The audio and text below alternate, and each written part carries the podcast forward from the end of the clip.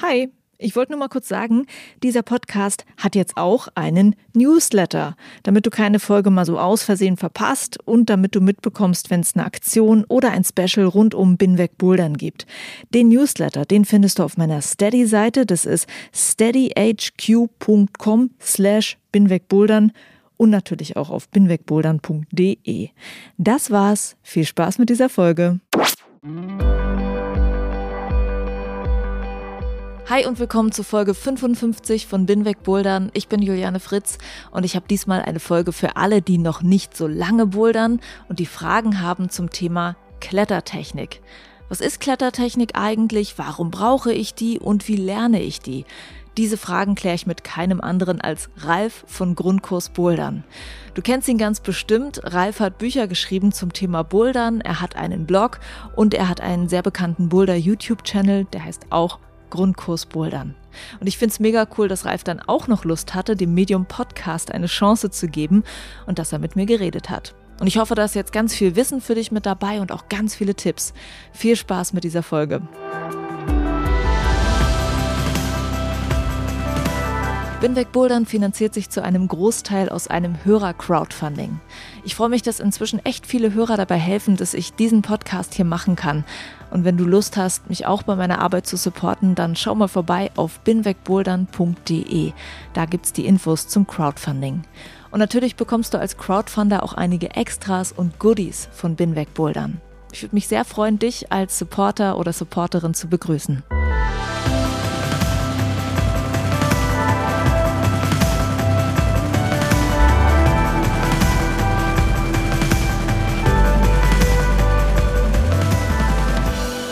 Interview mit Ralf von Grundkurs Bouldern, Versuch Nummer drei. yes. Wir haben gerade ein paar Mal versucht schon anzufangen, dieses Interview hier zu machen und, ähm, und es sind ein paar Fehler unterlaufen. Naja, wir hoffen mal, das wird jetzt richtig cool. Hallo Ralf. Hallo. ich sitze bei Ralf im Wohnzimmer und das erste war nicht, äh, als ich hier reingekommen bin in Ralfs Wohnzimmer, ist, dass ich gesehen habe, dass sein Trainingsboard hier in der Ecke vom Wohnzimmer steht und das ist das Trainingsboard, was man immer in deinen Videos sieht. Da stehst du halt davor, machst deine Videos zum Thema Klettertechnik oder zum Thema Training und ich bin jetzt eingeweiht darin, wie der Rest des Zimmers aussieht. Ja, die ich heiligen Hallen von Grundkursboden. Was du nämlich noch nicht wusstest, ist, dass neben Ralfs Trainingsboard ein Sofa steht. Ich glaube, es gibt ein Video, wo ich auf dem Sofa sitze. Ei. es ist eine Home Story jetzt hier. Es ist eine, eine Menge Kinderspielzeug eine auf jeden Menge Fall da Kinderspielzeug, genau. Ja, ich freue mich, dass ich hier sein kann bei dir und dass wir eine Folge aufzeichnen können heute zum Thema Klettertechnik. Und ich bin so ein bisschen der Meinung, dass du ein sehr guter Gast dafür sein kannst, um über das Thema Klettertechnik zu reden, weil es ist ja schwer, so ein visuelles Thema in einem Podcast umzusetzen. Und das Schöne ist, dass du in deinem YouTube-Channel schon sehr viele Videos gemacht gemacht hast zum Thema Klettertechnik. Und man kann am Ende immer sagen, ey, guck's dir dann halt nochmal bei Ralf im Channel an. Easy peasy. Vielleicht das Beste, was man machen kann am Ende ja, noch, genau. wenn irgendwas unklar ist. Aber wir versuchen jetzt natürlich alles Ja. so weit zu erklären, dass es dann klar ist. Genau. Und äh, zum Thema Klettertechnik möchte ich gerne mal äh, vorausschieben, dass es für mich ganz lange als Anfängerin ein Mysterium war, was ist eigentlich dieses Klettertechnik, von dem alle reden. Weil ich als Anfängerin dachte, wieso? Es ist halt greifen, festhalten, ziehen, weitergreifen, klettern ist fertig. So, mehr muss man nicht dazu wissen. Im Endeffekt ist es das ja auch. Dass es aber da ein paar Dinge gibt, ähm, mit denen man sich das Klettern ein bisschen erleichtern kann ähm, und dass man das Klettertechnik nennt, das habe ich wirklich ganz lange nicht verstanden. Und ich habe dann vielleicht schon irgendwann Dinge gemacht, die man als Klettertechnik bezeichnen würde. Ich glaube, Eindrehen ist eins der ersten Sachen, was mir bewusst mal so erklärt wurde von Leuten, dass man das machen kann. Dann wurde mir nach und nach klar, hey, ich mache schon Sachen, die Klettertechnik sind, aber mir war gar nicht klar, dass man das so bezeichnet. Und vielleicht können wir ein paar Leuten auch die Augen öffnen. Also es ist eine Folge, die vielleicht für Anfänger ganz cool sein wird, ähm, um mal zu erklären, was man eigentlich noch machen kann, außer festhalten und greifen. Und am Anfang hätte ich natürlich erstmal die Frage an dich, wie ging es dir denn eigentlich mit dem Thema Klettertechnik, als du angefangen hast? Also warst du ähnlich perplex wie ich, was es angeht? Meine Klettertechnik war am Anfang äh, festhalten, noch mehr festhalten und Klimmzüge machen zwischendurch. Also ich war da weit weg davon, irgendwie talentiert zu sein. Und äh, ich hatte auch keine Ahnung davon. Aber im Grunde ist ja, wenn man da mal das auf einen Satz runterbrechen will, was Technik ist, ist Technik einfach alles, was dann irgendwie die Wand hochbringt. Ja. Wenn man ein bisschen genauer reingehen will, muss man dann sagen, okay, es gibt vielleicht gute Technik und weniger gute Technik. Was ist denn gute Technik oder weniger gute Technik? Na, im Grunde geht es ja darum, also normalerweise, dass man möglichst schwer klettern kann mit dem, was man an Kraftreserven hat quasi. Und dann wäre gute Technik, dass man es ähm, schafft, die Kraft möglichst effizient an die Wand zu bringen. Mhm. Dass ich halt mit einem möglichst geringen Krafteinsatz die Lösung finde für einen Zug. Ähm, was war denn für dich die erste Klettertechnik, die du erlernt hast, wo du, wo dir dann im Nachhinein bewusst wurde, ach, gucke mal, das ist ja was, was man Klettertechnik nennen kann. Das weiß ich gar nicht mehr so genau. Ähm, aber ich weiß noch, dass ich damals das erste Mal in der Halle war und dann nach Hause gefahren bin und so geflasht war von diesem Sport, dass ich erstmal alles gelesen habe, was ich finden konnte. Und ich würde fast vermuten, dass das erste war, dass ich gelernt habe, wie man tritt. Mhm. Das erste, wo ich mich ganz bewusst dran erinnern kann, dass mir so eine Klettertechnik gezeigt wurde, wo ich dachte, wow, was ist das denn? Mhm. Das war ein Knieklemmer. Mhm. Da hing ich in einem Boden drin und hab den absolut nicht verstanden und der Schrauber stand hinter mir und meinte, mach einen Knieklemmer, mach einen Knieklemmer. Was ist was, das? was willst du von mir? und dann ist er da reingegangen, hat das gemacht und ich dachte, oh, das ist ja cool. Und jetzt, wo du Knieklemmer sagst, ähm, das sollten wir noch in unsere Liste aufnehmen, wenn wir dann über einzelne Techniken reden. Warte. Es gibt so viel. Ja. Okay, also bei dir war es ein Knieklemmer. Knieklemmer sind wirklich ganz schön cool. Ich glaube, ich habe auch relativ spät erst Knieklemmer gemacht, aber vielleicht auch, weil es halt nicht so oft in Routen vorkommt, dass man das machen kann. Und es ist wirklich wahnsinnig toll, das zu machen und zu merken, äh, dass man sich gerade eine Stelle in einem Boulder wirklich stark erleichtern kann. leichter gemacht hat, Also, ja. Das ist unglaublich. ja, und genau um dieses Aha-Erlebnis soll es ja auch so ein bisschen gehen jetzt, ähm, wenn wir darüber reden. Würdest du sagen, dass man bestimmte Klettertechniken auch falsch machen kann? Also, dass man, dass sie gefährlich sein können oder so? Ich denke, gefährlich wird's vor allem bei dynamischen Sachen, wenn man da Dinge versucht, die jetzt gerade im modernen Bouldern vielleicht häufiger mal vorkommen. Sagen wir diese ähm, enorm koordinativen Boulder. Wenn man da was versucht, ohne das wirklich zu können und einfach über seine eigenen Grenzen dann hinausgeht, weil man dann einfach mit den Konsequenzen, die ein Fehlschlag mit sich bringt, vielleicht nicht so gut leben kann. Ja. Sprich, man fällt halt ungünstig auf die Matte und tut sich Ja. dabei vielleicht weh. Das ist vielleicht das Gefährlichste. Falsch machen kann man natürlich trotzdem einiges. Also mir fällt dann zum Beispiel spontan das Eindrehen ein. Ich habe jetzt schon einige Male gesehen, dass den Leuten das Eindrehen erklärt wurde und sie haben sich dann eingedreht, aber immer in die falsche Richtung. Ah, okay. Äh, eindrehen, aber richtig machen. Hast du ein Video dazu gemacht? Ich habe ein Video zum Eindrehen gemacht, ja, aber ich weiß nicht, ob der nach die wissen, wie es richtig geht. Wir können es ja mal versuchen, ne? Es wird einfach dann alles verlinkt in den Show Notes. Mich hat auch ein Hörer gefragt, ab welchem Zeitpunkt es Sinn machen würde, sich mal einen Trainer für eine Technikstunde zu buchen. Also der ist noch Anfänger und möchte gerne wissen, sollte man am Anfang, wie es auch oft gesagt wird, einfach probieren oder direkt anfangen, einen Trainer mal sich zu holen. Ich glaube, das ist eine, eine Sache, die. ich bin da jetzt voreingenommen, ich bin ja Trainer. nee, ich glaube, das ist eine Sache, die hängt so ein bisschen von der Person jeweils ab. Es gibt Leute, die haben von Anfang an ein sehr, sehr gutes Bewegungsgefühl. Die kommen da schon recht gut klar. Es gibt Leute, die tun sich da ein bisschen schwerer und die würden vielleicht davon profitieren, wenn sie ein bisschen mehr Input bekommen. Direkt von Anfang an. Aber das muss man einfach selber schauen, wie gut man klarkommt. Also wenn ich in die Bodehalle gehe und kommen vielleicht die ersten drei Besuche irgendwie fast nichts hoch, dann kann ich vielleicht mal drüber nachdenken, mir Ja. Hilfe zu holen. Ich würde auch einfach sagen, also ich würde dem Hörer vielleicht auch einfach sagen, hast du Bock darauf, das zu lernen, dann mach es und dann hol dir jemanden, der es dir erklären kann. Ist eine Option, ja. Lass dich nicht davon abhalten und der Trainer kann ja womöglich dann auch einschätzen, welche Technik für dich jetzt gerade Sinn macht, dass du sie erlernst. Man sollte ja möglichst alle Techniken können. Aber immer schön eins nach dem anderen. Ja, wir wollen jetzt nämlich auch diverse Klettertechniken einmal durchgehen. Und was ich sehr schön finde, wir haben vorhin so die Techniken, ähm, sind wir einmal so ein bisschen durchgegangen, über welche Sachen wir reden wollen. Und bei mir in meiner Liste, die ich vorbereitet hatte, stand ganz am Ende bei Techniken Fallen. Und du hast gesagt, das muss an den Anfang. Warum? Ja, also das ist definitiv das, was ich zumindest mittlerweile in meinen Kursen den Leuten, wenn das Anfänger sind, auf jeden Fall mitgebe.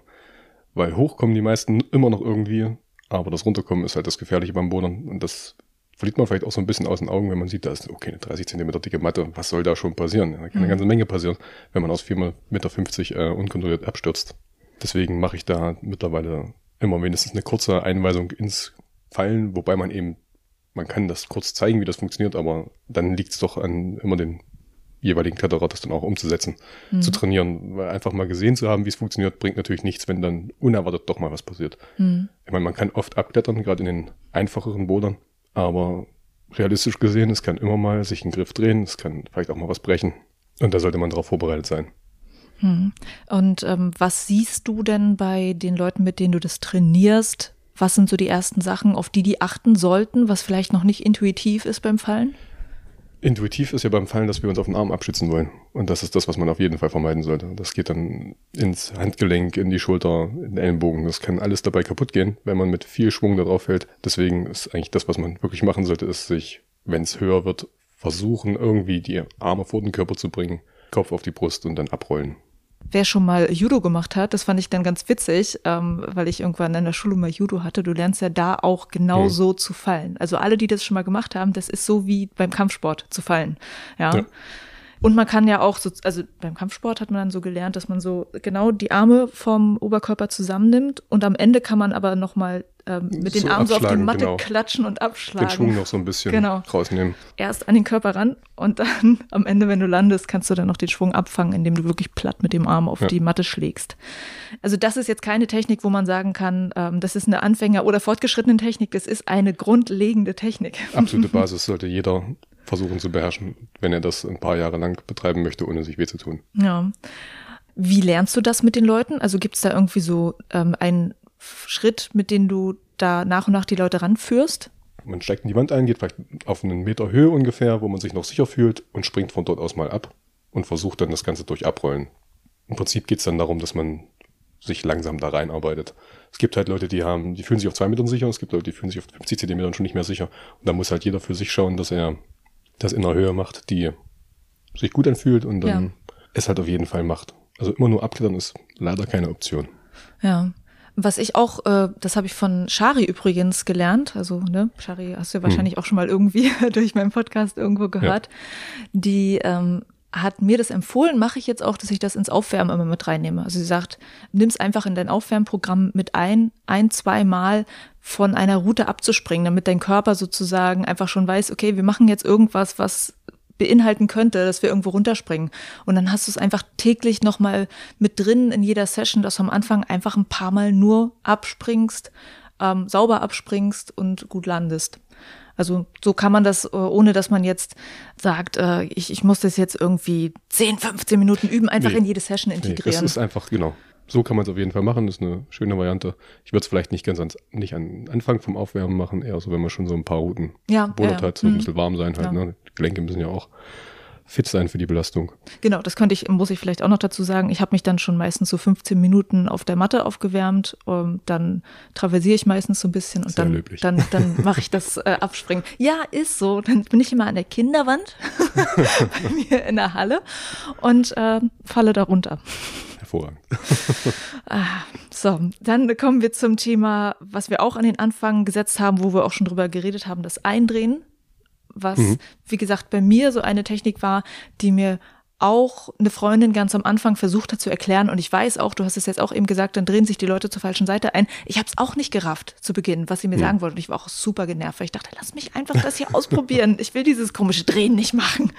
Aber eindrehen macht Sinn, weil ja, weil man ja beim Klettern normalerweise immer versucht, dir das Gewicht über die Füße zu bringen. Und, und dann, dazu muss es dann im Endeffekt nah an der Wand sein. Und beim Eindrehen kommt man ganz automatisch nah an die Wand, weil man nicht mehr frontal bleibt, sondern sich halt zur Seite dreht und die Körperseite zur Wand bringt. Das ist der eine große Vorteil. Und um das mal zu klären, in welche Richtung man sich eintritt, immer in die Richtung, die man greifen will. Mhm. Also nicht davon wegdrehen, denn sonst kommt man ja nicht an den Griff ran. Ja. Aber das ist scheinbar nicht ganz so logisch manchmal. Ja, du, wenn du das noch nie gemacht hast, also ich ja, habe auch ja. da total das Brett vorm Kopf gehabt. Also jeder, der ein Brett vorm Kopf hat beim Eindrehen, man macht diese Dinge ja irgendwann immer zum ersten Mal und findet es ja. erstmal super weird. Ist so. um das noch fertig zu machen, es gibt noch zwei, drei weitere Vorteile. Man klettert über die Körperdiagonale. Mhm. Also wenn ich zum Beispiel mit der linken Hand weitergreifen will, dann habe ich die rechte Hand, hat den Griff in der Hand und der linke Fuß steht und dadurch kann ich meine komplette Körperlänge ausnutzen. Mhm ich muss mich nicht mit dem Arm unbedingt ranziehen. Mhm. Man kann ganz oft trotzdem am langen Arm klettern und kommt zu einem Griff, der weit weg ist. Und das mhm. ist natürlich sehr energiesparend, sehr effizient. Ja. Deswegen gute, wichtige Technik. Das ist auch die, die Art und Weise, wie ich versuche, das Leuten immer zu erklären, dass ich ihnen sage, so diese diagonale Haltung einzunehmen, also dein linkes Bein ähm, und dein rechter Arm sind im Prinzip fix, ja, mhm, an der Wand. Genau. Dann verkürzt du dir den Weg zum nächsten Griff potenziell. Ja. Was vielleicht auch noch ganz wichtig ist, ähm, was vielen schwerfällt, Einsteiger haben so diesen, diesen Drang dazu, immer zwei Tritte zu benutzen. Mhm. Beim Eindrehen gibt es ganz oft Situationen, da hat man keinen Tritt für das mhm. freie Bein, sag ich mal, das mhm. nicht das Standbein ist. Da legt man das einfach an die Wand, hat dann den Vorteil, denn, dass man zum Beispiel die offene Tür verhindert. Das kann mhm. er einfach stabilisieren. Muss nicht auf dem Tritt stehen, manchmal ist einer da, mhm. oft halt nicht. Oder man kann sich auch mit diesem freien Bein so ein bisschen von der Wand abstoßen, um genau, sich zum nächsten Griff hinzustoßen. Genau. Aufbauen, diese Sachen. Ja, das wäre auch eine Sache, die ich auch immer wieder sehe, dass ähm, natürlich als Anfänger, und das machen Routenbauer ja auch, habe ich mir erklären lassen, extra so, dass sie erstmal nicht davon ausgehen, dass ein Anfänger auf die Idee kommt, dass man an der Wand antreten kann und wirklich überall Tritte hm. hinsetzen. Aber auch für einen Anfänger kann es schon mal hilfreich sein, im Hinterkopf zu haben, ich muss nicht immer auf einem Tritt mit beiden Beinen stehen. So, ich kann auch an die Wand rantreten, weil die Wand hat Reibung, die ist halt schön rau. Ja. Und das kann dich auch weiterbringen. Ähm, beim Eindrehen hast du jetzt gerade schon ein bisschen darüber geredet, dass es auch manchmal wichtig sein kann, den Schwerpunkt zu verlagern. Und da kann man auch noch ein bisschen mehr drüber reden, als nur im, im Falle von Eindrehen. Was bedeutet es, den Schwerpunkt zu verlagern? Also Schwerpunkt verlagern ist deshalb wichtig, weil wir beim Klettern ja immer versuchen, möglichst viel von unserem Körpergewicht mit den Füßen zu tragen, mit den Beinen, weil die wesentlich stärker sind als unsere Arme. Also unsere Arme sollen normalerweise nur eine stabilisierende, also Normalerweise ist natürlich auch Quatsch. Wenn ich im Dach bin, dann machen meine Arme nicht nur mhm. Stabilisierungsarbeit, die halten dann auch wirklich. Aber im Idealfall kann man halt wirklich das meiste mit den Beinen tragen. Und dafür ist halt die Grundvoraussetzung, dass ich es schaffe, meinen Körperschwerpunkt, der irgendwo so im Bereich meines Bauchnabels liegt ungefähr, ähm, über die Füße zu bringen. Mhm. Da kann man als Anfänger ganz viel rausholen dabei, weil die Einsteigerrouten meistens so sind, dass man, wenn man sich gut positioniert, immer eine stabile Position findet, mhm. bei der man, wenn man dann eine Hand löst zum Beispiel oder ein Bein, nicht aus der Route kippt. Und das ist das, was man im Prinzip über eine gute Schwerpunktpositionierung dann erzielt, erreicht. Dann kann man auch sich selbst so ein bisschen dabei überprüfen, ob man das gut gemacht hat, wenn man in so einer Einsteigerroute drin ist und dann es halt schafft, jeden Zug stabil zu machen. Hm. Wo ich auch finde, ist, dass das Thema Schwerpunktverlagern wichtig ist, ähm, das ist aber vielleicht in Anfängerrouten dann vielleicht noch gar nicht so ein Riesenthema ist, dass es einfach auch Griffe gibt, wo es Sinn macht, dass man sozusagen mit dem Körperschwerpunkt unter dem mhm. Griff mhm. ist, weil man ihn sonst ganz schwer halten kann. Das sind halt diese Sloper, ja. Das ist ja, also beim Slopern ist es ja ähm, ganz akut, mhm. dass man da dadurch, dass man eigentlich auf Reibung greift und mhm. dann nicht so eine schöne Kante hat, wo man sich festkrallen kann, dass man da eine sehr gute Belastungsrichtung haben muss. Aber du hast es ja bei allen anderen Griffen auch. Wenn du ja. jetzt eine Leiste hast, die zur Seite gedreht ist, also mhm. als Seitgriff, ja, stimmt. Mhm. dann musst du auch versuchen, deinen Körper halt in die optimale Position zu bringen, um die gut belasten zu können. Und da ist auch das ist natürlich mhm. Schwerpunktverlagerung und Genau. Das Thema richtig treten, finde ich, sieht man auch ganz häufig bei Anfängern, dass erstmal versucht wird, möglichst viel Fläche vom ja. Kletterschuh auf den Griff zu kriegen, auf den Tritt zu kriegen, dann um dann schön. sicher zu stehen. Was aber nicht immer von Vorteil ist. Also was bedeutet es, richtig zu treten? Ja, das, was Einsteiger ganz gern machen, ist diesen Mittelfuß aufzustellen. Mhm. Ich weiß auch noch nicht so genau, warum man das macht. Weil wenn wir eine Treppe hochlaufen würden, dann laufen wir auch nicht mit Mittelfuß, sondern auf den Zehenspitzen. Das ist auch genau das, was man beim Klettern eigentlich einsetzt. Mhm. Also man versucht im vorderen Bereich des Fußes zu stehen, also Innenriss, Außenriss oder wirklich Zehenspitze. Das hat einfach den Vorteil, dass ich dadurch meine Reichweite erhöhe, weil ich mich dann auf die Zehenspitzen stellen kann. Zum Beispiel, wenn ich mich mal wirklich nach einem Griff lang machen muss. Ich kann mich aber auch einfach auf dem Fuß drehen. Das sind Sachen, die ich nicht machen kann, wenn ich meinen Fuß mit dem Mittelfuß aufstelle, weil sobald ich dann anfange, mein, anfange meinen Fuß zu drehen, dann drückt meine Fußspitze irgendwann gegen die Wand mhm. und ich rotiere mich selbst vom Tritt runter. Genau. Das ist so eigentlich mit eines der ersten Sachen, auf die man wirklich achten kann, was auch viel rausholt, dass man ganz bewusst die Füße setzt mit der Fußspitze und auch darauf achtet. Also gerade das macht einen, einen riesen Unterschied. Ähm, was man ganz oft sieht, gerade am Anfang, ist, dass die Leute gar nicht gucken, wenn sie ihre Füße setzen. Mhm. Die sind so darauf fokussiert, was sie mit ihren Händen machen, dass sie komplett vergessen, dass ihre Füße sie eigentlich tragen sollen. Mhm. Und die werfen die dann irgendwie an die Wand. Und wenn man denen sagt, wenn du deinen Fuß setzt, dann guckst du auf den Tritt oder machst erst weiter, wenn du siehst, dass der Fuß wirklich auch gut steht. Mhm. Und dann verhindert man zum Beispiel auch, dass man ständig abrutscht oder solche Sachen, ja. die halt viel Kraft kosten am Ende. Und ähm, es äh, macht auch vielleicht, sorgt vielleicht dafür, dass du nicht ganz so viel Schuhabrieb hast und dein oh ja. Schuh nicht ganz so schnell durch ist. ich glaube, Rekord habe ich jetzt gehört, drei Monate. Ei, das ei. muss man schaffen. okay, also wirklich mit der Fußspitze antreten. Ich glaube, das ist, weil man vielleicht auch der Fußspitze noch nicht so richtig vertraut. Hm, das kann sein. Es kann Anfang. auch sein, dass es vielleicht die Leihschuhe sind, dass die nicht so super zum Schuh, äh, zum Fuß passen.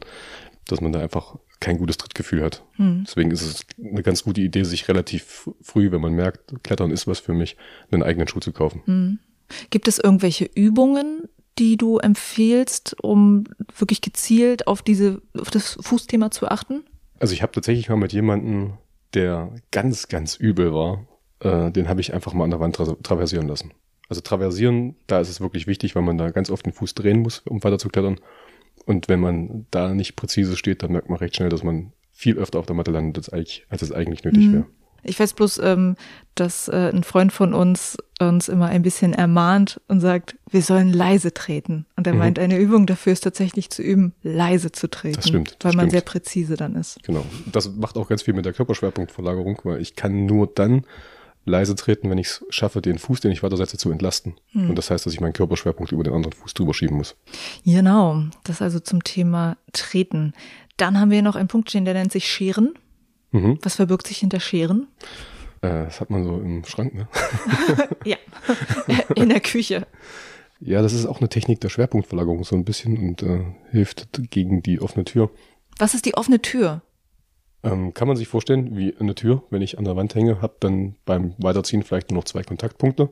Also die Kontaktpunkte wären in dem Fall, wenn du sozusagen den rechten Fuß und die rechte Hand Richtig, nur noch an der genau, Wand hast. Du lässt die linke Hand los und dein Körperschwerpunkt ist sozusagen zur rechten Seite und es zieht dich dann ich, einfach dich, aus der Wand du raus. Du schwingst einfach raus, genau. Ja. Also wie eine Tür, die aufschwingt. Genau.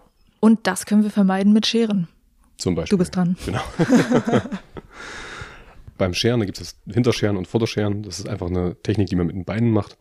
Da wird dann das freie Bein dann hinter oder vor dem Standbein vorbeigeführt und man macht dann quasi so eine Scherbewegung mit den Beinen und dann noch an die Wand gelegt. Und das sorgt dann dafür, dass dann der Körperschwerpunkt in die Richtung wandert, in die man halt schert. Und andererseits eben, dass der Fuß, der an der Wand liegt, dafür sorgt, dass man nicht mehr rausrotieren kann. Stabilisiert also ein bisschen. Hm. So eine Alternativtechnik zum Eindrehen. Ja. Spart manchmal Fußwechsel. Und finde ich, sieht sehr elegant aus. Auf jeden Fall. Also Scheren machen. Gibt es ein Video zu Scheren, zu solchen Techniken von dir? Müsste ich jetzt nachgucken. Wir können das im Nachhinein nochmal genauer, noch mal. genauer rausfinden. Könnte sein, dass es nicht dabei ist. Ne? Es könnte sein, dass ich vergessen habe. Dann suche ich irgendwas anderes raus dazu. Dann gibt es vielleicht irgendein anderes YouTube-Video, Instagram-Video von jemandem, der das mal gezeigt hm. hat. Es ist, kann sein, dass es beim Eindrehen mit dabei ist, aber ich könnte sein, dass ich es auch nicht gemacht habe. Wenn nicht, dann muss ich mal eins machen. Genau. Idee.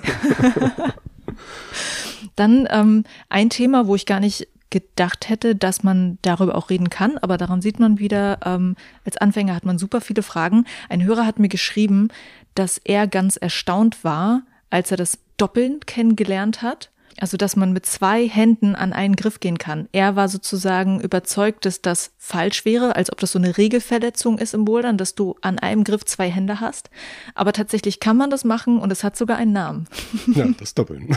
Das ist richtig genial. Kann man zum Doppeln was sagen, außer du hast halt zwei, beide Hände an einem Griff? Naja, also man kann sagen, dass es deswegen eine gute Sache ist, weil ich mir die Züge verkürze. Also mhm. ich bin auch jemand, der das ganz oft vergisst dass ja. man ja auch mal Griffe doppeln kann ja. und dann versucht irgendwie so einen wahnsinnig langen Zug zu machen und dann runterfällt und sich denkt, ach, das war jetzt irgendwie doof. Dann hättest du ja. ja auch mal dazu fassen können. Macht sich natürlich gut an, an großen Griffen. Es gibt dann auch die Möglichkeit, dass man doppelt, um die Hand zu wechseln.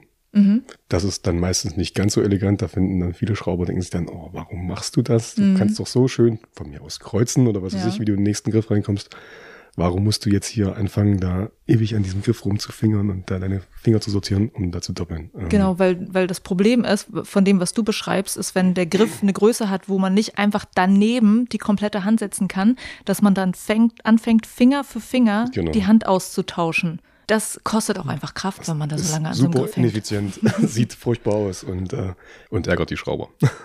Naja, aber das, das ist jetzt auch nicht unbedingt immer angesagt, dass man so klettern sollte, dass der Schrauber am Ende sagt, hast ein Bienchen. Als Schrauber sage ich doch. Echt? Nee. Manchmal müssen Menschen auch einfach Erfahrung machen. Das ist super wichtig, das ist super wichtig. Und es ist eigentlich ganz cool für den Kletterer selbst, wenn der was versucht, was der Schrauber sich vielleicht nicht gedacht hat. Mhm. Einfach eine andere Lösung finden, weil das die Kreativität fördert und die ist halt super wichtig beim Klettern. Mhm. Ähm, und du hast eben das Kreuzen dann auch erwähnt, wo du sagtest so, okay, man, man kann äh, anstatt zu doppeln auch einfach kreuzen. Mhm, das ja. Wort sagt es so ein bisschen, was es ist. Wie sieht Kreuzen aus? Ja, das ist im Prinzip, dass ich nur als Beispiel in der linken Hand einen Griff habe und dann der nächste Griff noch weiter links liegt, ich da Mhm. aber nicht mit der linken Hand rangehe, sondern mit der rechten, also meine Arme über Kreuz nehme und dann, ja, das ist Kreuzen, ganz einfach. Ja. Und kann man auch eigentlich relativ leicht lernen. Also da Ja, muss das man ergibt sich eigentlich. zu wissen. Genau. Dann habe ich noch das Thema auf Reibung treten mir aufgeschrieben. Äh, Wir haben es schon mal kurz beim Thema Fußtechnik angesprochen und das ist, wie gesagt, auch was, was man manchmal als Anfänger sich noch gar nicht so richtig vorstellen kann. Aber man kann einfach die Wand mitbenutzen und braucht nicht immer für jeden Move zwei Tritte, auf denen man stehen kann. Also was kann man zum Thema auf Reibung treten sagen? Wie nähert man sich dem an? Also mittlerweile ist das ja eine ganz übliche Sache sogar. Ähm, als ich angefangen habe vor knapp zehn Jahren, da gab es noch kaum Volumen und da war dieses Reibungtreten eine seltene Sache, zumal die Halle, in der ich bin, keine rauen Wände hat und in der ich angefangen habe, keine rauen Wände hat. Also war da mit Reibungtreten nicht viel. Mittlerweile, wie gesagt, eine relativ übliche Sache. Wenn man es lernen will, erstmal darauf achten, dass es eine der wenigen Klettertechniken ist, bei der man tatsächlich mal diesen Körperschwerpunkt aus der Wand rausbringen muss.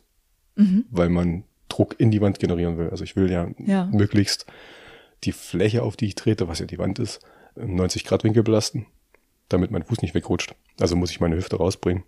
Und das Einfachste, was man ausprobieren kann, ist wirklich mal so eine richtige Henkeltour zu nehmen. Vielleicht an einer geraden Wand oder an einer leicht liegenden Wand, also einer Platte. Und dort die Tritte bewusst weglassen. Nur Wand antreten, dann merkt man selbst, wie das funktioniert. Dann fängt man an, die Ferse abzusenken, viel Druck auf die Füße zu bringen.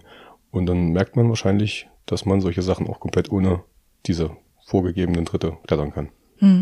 Da kann man aber auch sagen, dass äh, unterschiedliche Schuhe besser oder schlechter sind dafür. Das also so stimmt. weiche Schuhe sind ein bisschen besser, um ähm, so auf Reibung zu treten.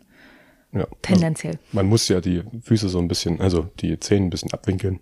Und wenn ich dann einen super engen Treter habe, dann ist das schon schwieriger. Dann, genau, dann sind wir mit den Füßen jetzt erstmal so halbwegs durch. Fällt dir noch was ansonsten zum Thema Füße ein? Äh, Hooks. Hooks. Oh Gott, ja, Hooks stehen erst später in unserer Liste. Hooks, na dann machen wir das doch jetzt einfach. Ja, auch eine ganz schöne Technik, die die Züge super einfach machen kann oder viel leichter machen kann. Der Hook ist einfach ja eine Technik, bei der ich meine Hand durch einen Fuß ersetze. Also im Prinzip, dass ich mich hinter einem Griff, einem Tritt oder einer Kante an der Wand verhake mit meiner Ferse und dadurch dann halt eine Hand entlaste und weiterziehen kann. Wenn man das zum ersten Mal macht, dann wird sozusagen das Klettern einfach noch mehr dimensionaler, weil man plötzlich merkt, ich habe nicht nur zwei Arme, die diese Arbeit machen können. Das ist schon recht faszinierend. Was ich aber auch krass fand, als ich zum ersten Mal in einem Überhang einen Toe-Hook, also du kannst ja mit der Ferse hucken, du kannst Ja, aber auch genau. mit den Zehen hucken, als ich zum ersten Mal im, im Überhang so einen Toe-Hook gemacht habe und wirklich angezogen habe, dann merkst du, das ist was, das macht dein Bein sonst nicht und findet es Ja. auch gerade sehr doof. Also kann man alle Formen von Hooks gleich als Anfänger machen oder gibt es da so Abstufungen? Äh, machen kann man es auf jeden Fall. Also einfach, um es zu trainieren. Man muss halt schauen, dass man es nicht übertreibt. Also wenn ich jetzt mein, das erste Mal einen Hook lege, dann sollte ich erstmal darauf achten, dass die Technik richtig ist. Und die Technik ist, dass man den Hook nicht mit der Achillesferse legt. Also nicht auf dieser Sehne, das sieht man leider auch immer wieder mal, sondern es gibt ja auf den, an den Kletterschuhen diese gummierte Ferse. Und die ist genau dafür da. Und das ist auch der Bereich, wo man dann einfach den, äh, den Hook anlegen soll. Und dann muss man halt darauf achten, dass man es nicht zu oft macht. Weil gerade dieser Heel-Hook zum Beispiel, der geht ganz schön über die Beinbeuger. Und wenn die das noch nicht gewohnt sind, dann ist das natürlich eine Belastung, die recht hoch sein kann. Das kann im Zweifelsfall sogar das Knie ein bisschen schädigen. Also ich will jetzt hier keine Horrorgeschichten erzählen, aber ähm, einfach mit ein bisschen mit Bedacht. Wenn ich jetzt so einen Boulder habe, wo ich vielleicht das erste Mal hucke, dass ich den nicht gleich 20 Mal mache.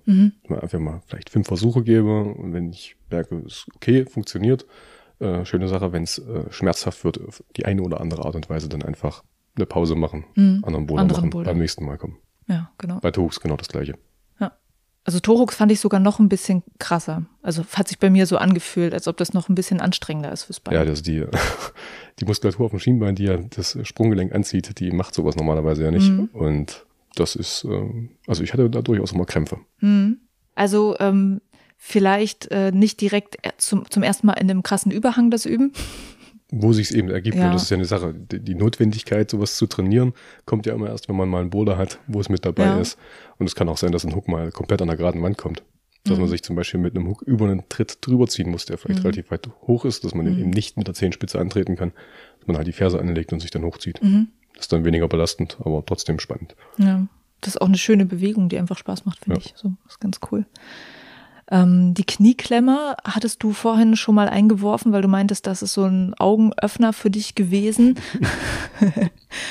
ähm, wenn du jemanden das Thema nahebringen möchtest, wie erklärst du das? Das ist eigentlich eine ganz einfache Sache. Ich nehme meinen Unterschenkel und äh, drücke den zwischen zwei Dritte oder einen dritten Griff oder zwei mhm. Volumen. Also man klemmt den einfach dazwischen.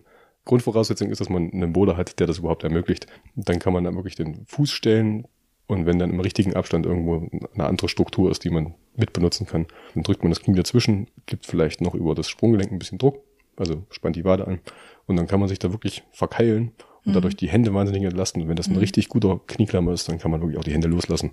Gibt es ein paar schöne Bilder von Adam Ondra zum Beispiel, der ja. macht das unglaublich gerne. Ja. der findet Knieklammer, wo eigentlich keine sind. Ja. Und das mit den Knieklammern kann aber auch manchmal fies sein, wenn du ein bisschen kleiner bist und dann einfach dein Bein zu kurz ist hm. und alle machen dann Knieklemmer und du kriegst das nicht hin. Das ist schon ein bisschen traurig, aber ja. Dann gibt es für dich woanders welche. genau. Potenziell. Jetzt gehen wir aber zum Thema Greifen, ja? Mhm. Das, das war jetzt erstmal das äh, Fuß- und Beinthema gewesen. Ähm, auch beim Greifen gibt es ja verschiedene Techniken, die man beachten kann, verschiedene Arten und Weisen, wie man die Hand hält. Ein Hörer hatte mich auch darauf hingewiesen, redet mal über Scrimpen, wie man hm. das halt richtig macht, also wie man richtig Leisten hält. Das ist ein richtiges schönes Streitthema. Mhm. Also ich bin der Meinung, dass der offene Griff für mich oder der halboffene Griff so die, die Möglichkeiten der Wahl sind. Offener Griff heißt, dass die Finger wirklich hängen. Also man legt nur die Fingerspitzen in den Griff rein. Mhm. Je nachdem, wie groß er ist, halt eine kleine Leiste, funktioniert das. Und dann sind die Finger weitestgehend gestreckt. Mhm. Also vielleicht, vielleicht sagen wir auch nochmal vorher, also für den wirklichen Anfänger eine Leiste zu greifen, das ist wirklich nur so ein kleiner Vorsprung, wo du vielleicht bloß dein vorderstes Fingerglied drauflegen kannst. Mhm. Und du sagst, okay, ähm, man greift das so, dass man so lange Finger hat, ja? Genau, dass man, um es dann leichter verständlich zu machen, ähm, da gibt es ja den, das Halbaufgestellte. Dabei werden die Finger dann 90 Grad abgewinkelt. Mhm. Das, dass man so quasi schon einen Haken macht mit den Fingern. Das ist auch noch in Ordnung, meiner Meinung nach. Und dann gibt es den Full Crimp, voll mhm. aufgestellt. Da legt man dann den Daumen noch über den Zeigefinger. Mhm. Das fühlt sich deswegen gut an, weil man da wirklich viel Druck in den Griff reinbringt und man kann den sehr, sehr sicher halten. Gleichzeitig hat man noch extrem hohe Belastungen auf die Ringbänder und die Kapseln. Und ich habe das früher ganz, ganz oft gemacht bis ich irgendwann mal unerwartet aus so einem Griff rausgerutscht bin und danach mhm. Kapselprobleme hatte, zwei, drei Monate. Mhm. Und äh, das war dann nicht mehr so schön. Dann habe ich gesagt, okay, Full Crimp ist jetzt erstmal vorbei. Mhm. Ich trainiere den offenen Griff, wobei der auch Tücken haben kann. Warum? Die Streckszene mag das nicht so. Mhm. Aber meine verträgt's, also ist es mittlerweile meine Lieblingsvariante, ja. Leisten zu halten. Also ich, ich selber muss mich richtig gut aufgewärmt haben, bevor ich an Leisten klettern kann, weil ich merke halt, dass das sofort ja. anfängt weh zu tun, wenn ich zu früh da reingehe. Und habe dann auch ganz lange gedacht, okay, vielleicht sollte ich gar keine Leisten klettern, bis ich gerafft habe. Es geht einfach bloß darum, meine Finger gut aufzuwärmen. Also das auch noch von meiner Seite als Tipp, dich wirklich gut warm zu klettern, erst an großen Griffen und halt langsam ranzugehen an solche Genau, also das ist auf keinen Fall irgendwas, was man machen sollte, wenn man gerade an die Wand rangeht und dann mhm. zack die kleinsten Leisten, das ist nicht gut, definitiv nicht. Ähm, und da hast du aber auch ein Video zu. Das hatten wir vorhin schon gesagt, wer stellt, der hält. Genau. das Gibt's so heißt das. Zu. Da erkläre ich auch genau, was die Probleme sind bei den verschiedenen äh, Griffpositionen. Mhm. Kann man sich mal anschauen. Dann versteht man auch ein bisschen mehr davon, wie die Hand eigentlich funktioniert. Wird mhm. auch ganz spannend. Mhm. Ja. Dann äh, wissen wir alle, dass äh, beim Bouldern auch relativ viele dynamische Züge vorkommen können. Was kann man über dynamische Züge lernen und was gibt es da vielleicht an Klettertechnik, die man kennen sollte? Das kommt immer so ein bisschen drauf an, was es für ein dynamischer Zug ist. Also da gibt es ja ganz unterschiedliche Sachen. Vom ganz normalen, einfachen Dynamo, bei dem man mit einer Hand dynamisch zum nächsten Griff geht, der Rest bleibt an der Wand, bis zum Weiterleiter-Dyno, die man mittlerweile in Weltcups immer wieder sieht, wo die Leute dann irgendwie drei Sprünge nacheinander machen. Das einfachste ist sicherlich erstmal der einfache Dynamo. Das ist auch das, was man wohl am ehesten machen wird, wenn man in die Halle geht. Da geht's eigentlich, also eigentlich geht's bei Einsprüngen darum, erstmal nah an der Wand zu bleiben und einfach eine Ausholbewegung zu machen, die einen dann in der Aufwärtsbewegung oder Seitwärtsbewegung nah an die Wand bringt, um dann irgendwann die eine Hand oder beide Hände lösen zu können und den Griff dann idealerweise, indem man reinspringt, oder indem man halt dynamisch reinzieht, im Todpunkt der Bewegung zu bekommen. Was ist der Todpunkt der Bewegung? Das ist der quasi der Umkehrpunkt. Und da ist man mal ganz kurz, naja, nicht, also doch, ist man kurz schwerelos mehr oder weniger. Das heißt, das sind einfach, wenn man in dem Moment den Griff fängt, obwohl das gar nicht unbedingt der Todpunkt sein muss. Hm. Es ist äh, eventuell besser, wenn man äh, ein Stück drüber zieht über den Griff und dann mehr Zeit hat, sich einzusortieren. Einen kurzen Augenblick quasi. dann bist du zwar in der Umkehrbewegung und hast mehr Schwung, weil du ja gerade wieder, wieder zurückfällst. Zurück, zurückfällst. Aber du hast halt die Zeit, vielleicht auch den Arm anzubeugen, was dann wieder die Schulter zum Beispiel schützt. So wie du das erklärst, hört sich das so an, als hätte man wirklich sehr viel Zeit in dieser sehr schnellen Bewegung über diese Dinge nachzudenken. Leider nicht. ähm, wie übe ich das? Immer wieder machen. Ganz einfach anfangen. Wirklich, man kann zum Beispiel wieder die schönen Henkeltouren nehmen, die für die, ja, ich sag mal, für Kinder und für die absoluten Einsteiger gemacht sind und dort einfach mal damit anfangen, dass man Griffe auslässt. Hm. Da müssen jetzt nicht die Füße die Tritte verlassen, auch nicht äh, die Hände komplett, also dass man nicht, man muss nicht wirklich springen. Es reicht einfach erstmal dynamisch in den nächsten Zug und den nächsten Griff reinzugehen. Und dann kriegt man langsam ein Gefühl dafür und kann sich so vorarbeiten. Dass man erstmal einer Hand dynamisch, dann vielleicht doch mal mit beiden Händen dynamisch, dass man wirklich beide Hände loslässt, die Füße aber noch stehen lässt und dann irgendwann zum Sprung übergeht und dann kommen die ganzen anderen Sachen. Okay, also einfach definier dir auch einfach einen Griff in einer Entfernung, in der du das auch erstmal üben möchtest. Das Genau. ist ja auch so am Anfang so ein Thema, dass diese Abstände sehr groß sind vielleicht bei einem Dino und du dann Mhm. erstmal abgeschreckt davon bist, das überhaupt zu üben. So geht's mir. Dass du dir vielleicht in der leichten Route erstmal Griffe in einem Abstand definierst, wo du sagst, okay, hier könnte ich das mal anfangen. Zu Genau, das ist, das ist eigentlich der einzige Weg, wenn man nicht äh, jemand ist, der einfach komplett drauf geht und sagt, ach komm, ist mir egal, ich mach das jetzt. Äh, weil es für Routenschrauber, um mal ein bisschen in ein anderes Thema einzusteigen, es ist eigentlich nicht möglich, einen zwingenden Dyno zu schrauben für Einsteiger. Das geht einfach nicht, weil die Züge dann nicht so weit sein können, dass es zwingend ist. Und deswegen muss man, kann man im Prinzip in den Hallen eigentlich keine Einsteiger-Dynos an sich finden, die wirklich, wirklich leicht sind, sondern ist dann besser damit beraten, sich selbst was zu definieren, wo man sich wohlfühlt. Ah, okay, das ist interessant, weil ich das Thema auch schon, glaube ich, mit ein paar Leuten besprochen hatte, dass sie immer gesagt haben, ja, aber wo soll ich das denn üben als Anfänger? Das wird ja gar nicht so geschraubt. Aber das sagst du, es ist einfach schwer. Ja, noch viel krasser sind solche Läufer zum Beispiel, wo man zum Beispiel seitwärts über Volumen laufen muss. Wenn ich den so kurz mache, dass den jeder Einsteiger schafft, dann kommen Leute an, die normal groß sind und überziehen das einfach. Die stehen das einfach weg, äh, greifen dann einfach zum nächsten Griff und dann war's das. Also das ist eigentlich nicht möglich und da muss man dann selbst mal ein bisschen kreativ werden, wobei es bei Läufern schwierig ist.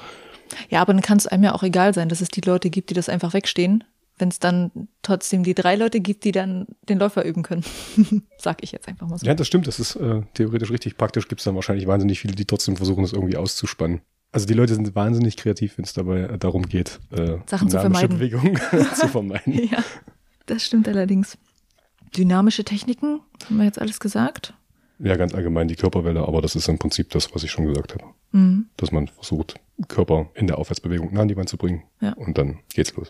Die Welle äh, hat mir, darüber habe ich mit Jule auch im Interview geredet und da habe ich auch zum ersten Mal gehört, dass man das die Welle nennt. Hm. Also das war mir auch nicht klar, ganz, ganz lange nicht klar.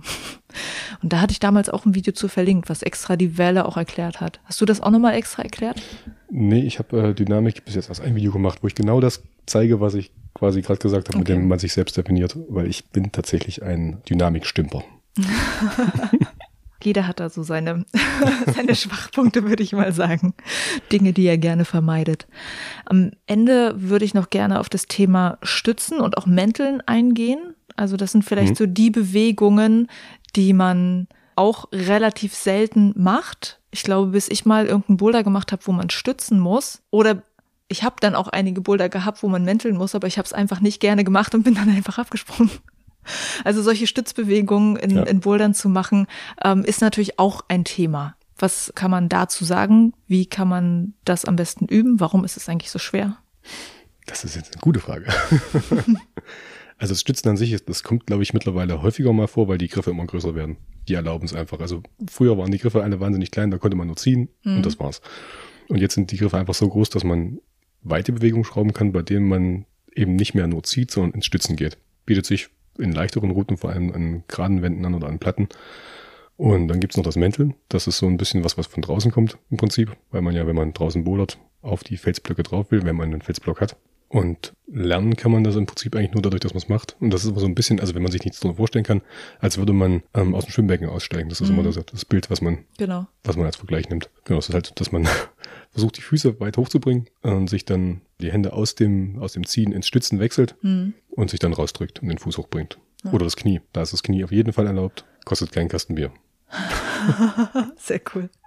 Ey, aber ich finde es total spannend, dass du sagst, dass natürlich das Thema Stützen einfach mehr wird durch die Entwicklung von Klettergriffen. Also, weil das vielleicht für mich als nur Boulderin, nur als Konsumentin hm. gar nicht so eindeutig ist, wie abhängig diese Entwicklung des Boulderns und dessen, was da gemacht wird, davon ist, wie die was Shapes man, sich entwickeln. Genau, was man an die Wand schrauben kann. Ja, es ist schon faszinierend, muss ich sagen dass vielleicht so manche Hallen, die dann ähm, zum Beispiel weniger mit solchen großen Griffen arbeiten, ähm, also das, also ich, ich habe so im, im Kopf so ein paar Hallen, die halt irgendwie ja, gar ja. nicht so, so eine riesen, riesigen Griffe überhaupt in ihrem Sets mit drin haben. Da würdest du solche Bewegungen fast nicht schrauben. Ist dann schwieriger, ja. ja. Also wenn du dann eine Stützbewegung willst, dann brauchst du halt äh, zum Beispiel einen Ausstiegsblock.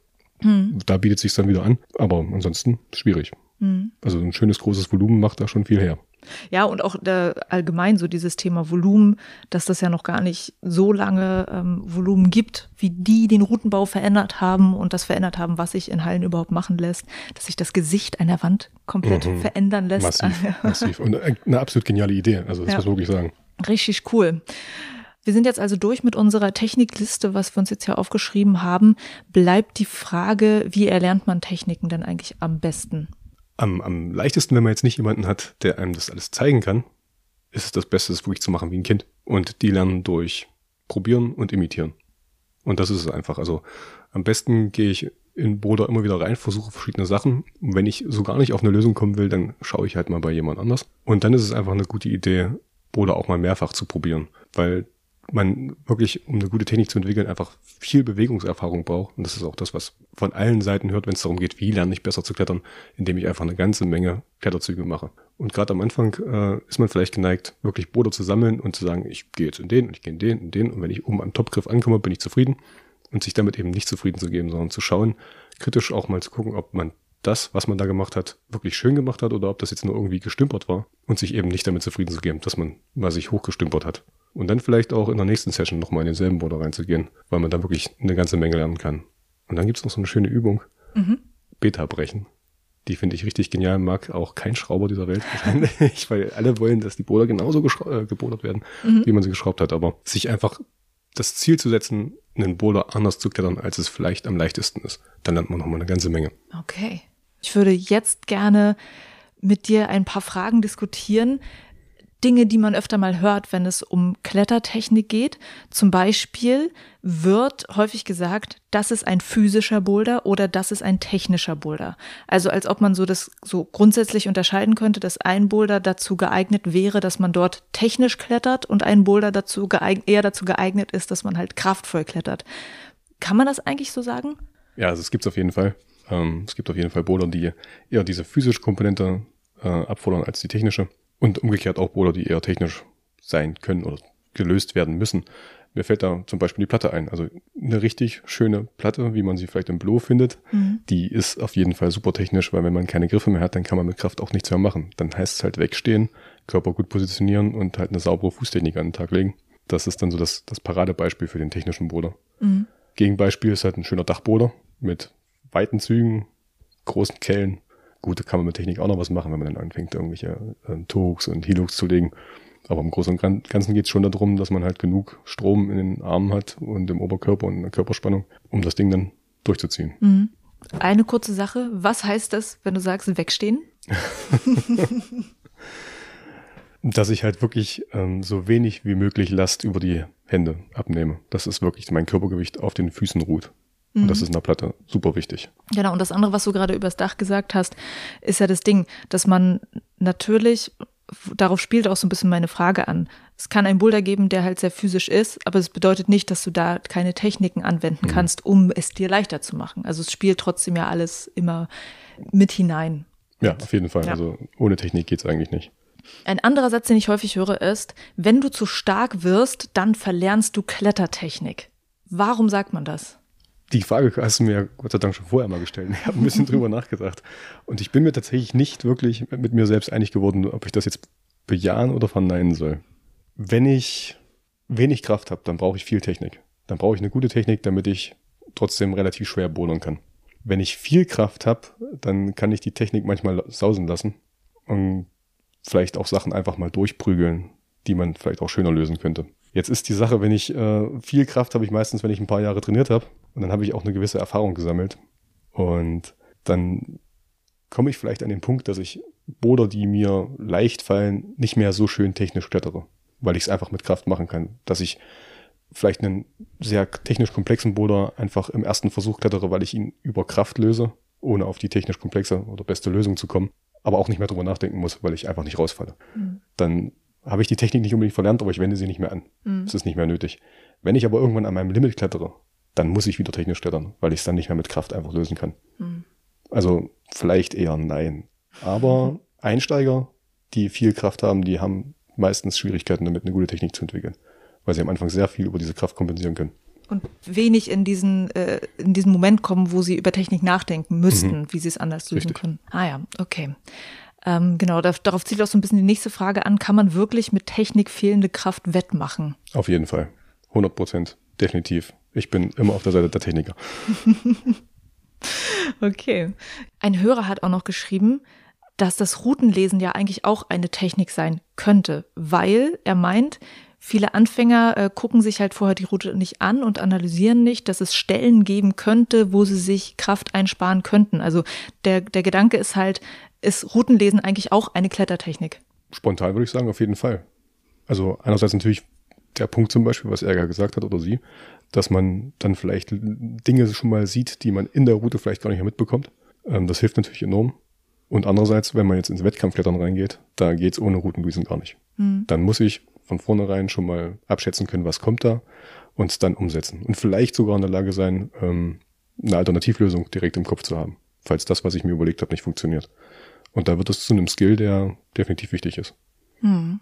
Das war auf jeden Fall äh, sehr cool und sehr spannend. Und ich bin auch äh, gespannt, ob das jetzt vielleicht auch gerade Anfängern ein bisschen hilft, was wir jetzt geredet haben. Und dass sie dann vielleicht äh, das Thema Technik ein bisschen besser verstehen, wozu man das einsetzen kann ob es Sinn macht, sich damit auseinanderzusetzen. Und wie gesagt, ja. ich, wir, wir, verlinken einfach mal so komplett alle deine Technikvideos unter diesem Podcast. Und dann ähm, sage ich jetzt erstmal allen Hörern viel Spaß beim Technik kennenlernen und erlernen. Und äh, Ralf, für dich habe ich noch meine allerletzte Frage, wie du vielleicht kennst aus meinen anderen Podcast-Interviews. Und zwar, nenn mir die drei Dinge, die dich zu einem besseren Boulderer gemacht haben. Bücher darüber zu schreiben. Definitiv. Das ist das, was mich dazu gebracht hat, mich viel, viel intensiver mit dem ganzen Sport auseinanderzusetzen. Als ich angefangen habe, habe ich, glaube ich, knapp fünf Jahre gebodert und war der Meinung, dass ich schon eine gewisse Ahnung davon habe, sonst wäre ich ja gar nicht auf die Idee gekommen, sowas zu machen. Und als ich dann wirklich in die Materie eingestiegen bin, dann habe ich noch so viel mehr gelernt. Und das hat mich auf jeden Fall weitergebracht, in andere Hallen zu gehen. Das war auch super wichtig, nachdem dann endlich mal die Möglichkeit da war, denn als ich angefangen habe, gab es noch nicht so viele Möglichkeiten, äh, einfach andere Schrauberstile kennenzulernen, andere Griffformen, andere Bewegungen. Das ist super wichtig gewesen für mich. Und was hat mich noch besser gemacht? Vielleicht mein Ehrgeiz ein bisschen runterzufahren. Das wäre der dritte Punkt. Weil ich am Anfang jemand war, der unbedingt alles schaffen wollte und richtig frustriert war, wenn er es nicht geschafft hat. Und ähm, mittlerweile bin ich so, dass ich sage, es ist nicht wichtig, was da für eine Schwierigkeit dran steht an dem Boulder sei das nun draußen oder in der Halle. Wenn es mir schwer fällt, dann ist es okay. Dann versuche ich das zu lösen und dann lerne ich was dabei. Also wegzugehen von diesem gerade sammeln hin dazu, schwere Bewegungen zu machen, die möglichst in einer schönen Form. Mhm. Ich danke dir sehr. Ralf von Grundkurs Bouldern war das im Binweg Bouldern Interview. Ich hoffe, dass sich für dich viele Fragen geklärt haben zum Thema Klettertechnik und dass du jetzt auch Bock hast, ein paar Klettertechnik-Videos anzugucken. Die gibt's nämlich bei Ralf im YouTube-Channel. In den Shownotes zu dieser Podcast-Folge habe ich dir diese Folgen von Ralf verlinkt. Hab viel Spaß beim Angucken und beim Techniklernen. Und wenn du jemanden kennst, der auch noch ein bisschen Technikwissen gebrauchen kann, dann freue ich mich, wenn du diese Folge teilst. Danke dir fürs Zuhören. Bis zur nächsten Folge. Juliane mein Name und ich bin weg Bouldern.